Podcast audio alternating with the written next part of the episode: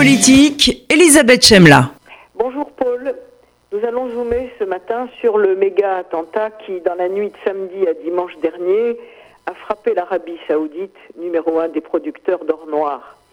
Imaginez, vers 4 heures du matin, 10 drones en mode furtif larguent le feu sur les principales installations pétrolières du géant saoudien Aramco en deux lieux stratégiques, Kouraïs et Abkaïf. Tout explose. Des nuages noirs envahissent le désert. Le prince Mohamed Ben Salman, dit MBS, est visé et atteint en son pouvoir suprême. La planète, ipso facto, menacée par une hausse du prix du baril.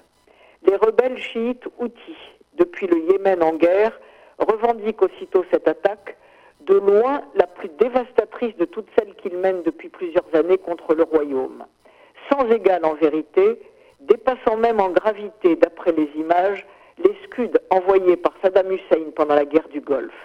Conséquence immédiate, la moitié de la production pétrolière saoudienne qui alimente le monde en énergie noire est suspendue par Aramco.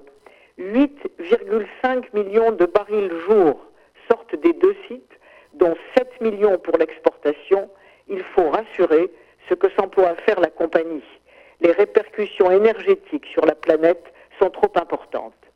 Évidemment, l'affaire est politico-stratégique au plus haut niveau. Donald Trump accuse dans la, foulée et sans se tromper l'Iran d'être derrière cette super opération via les outils yéménites que Téhéran finance et arme. Que nenni, répondent hypocritement les monarques, nous n'y sommes pour rien. De fait, c'est la réponse du berger à la bergère dans le très violent contexte de l'affrontement sunnite-chiite pour le contrôle régional, avec en guest star le puissant Trump qui a choisi d'épauler les sunnites et d'asphyxier les chiites.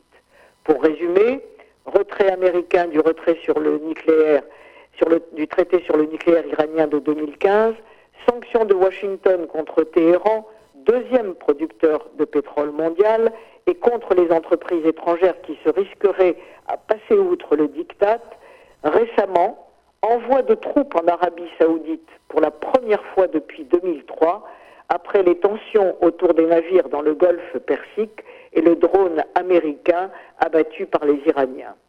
Mais aussi pleine participation américaine à la coalition Arabie saoudite et Émirats arabes unis qui, avec le soutien de la France et de la Grande-Bretagne, fournisseurs d'armes, mènent contre les, Houthis et leurs commanditaires iraniens au Yémen, dans l'indifférence absolue, une guerre épouvantable qui frappe les civils, notamment les enfants, une guerre qui a déjà fait près de 100 000 morts, plonge dans une famille radicale 24 millions d'êtres humains, un désastre humanitaire. Enfin, soutien sans faille de Trump à MBS, malgré l'assassinat de Jamal Khashoggi, réfugié aux États-Unis, découpé en rondelles en octobre 2018 dans les locaux du consulat d'Arabie saoudite à Istanbul sur ordre de Ben Salman.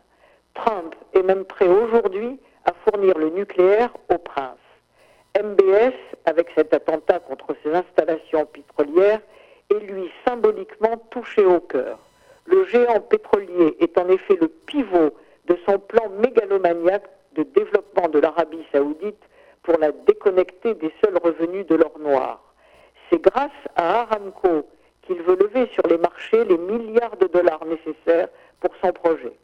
Le 10 septembre, l'introduction en bourse de la compagnie saoudienne était d'ailleurs officiellement annoncée. Comme par hasard, l'attentat mené de main de maître survient quatre jours après.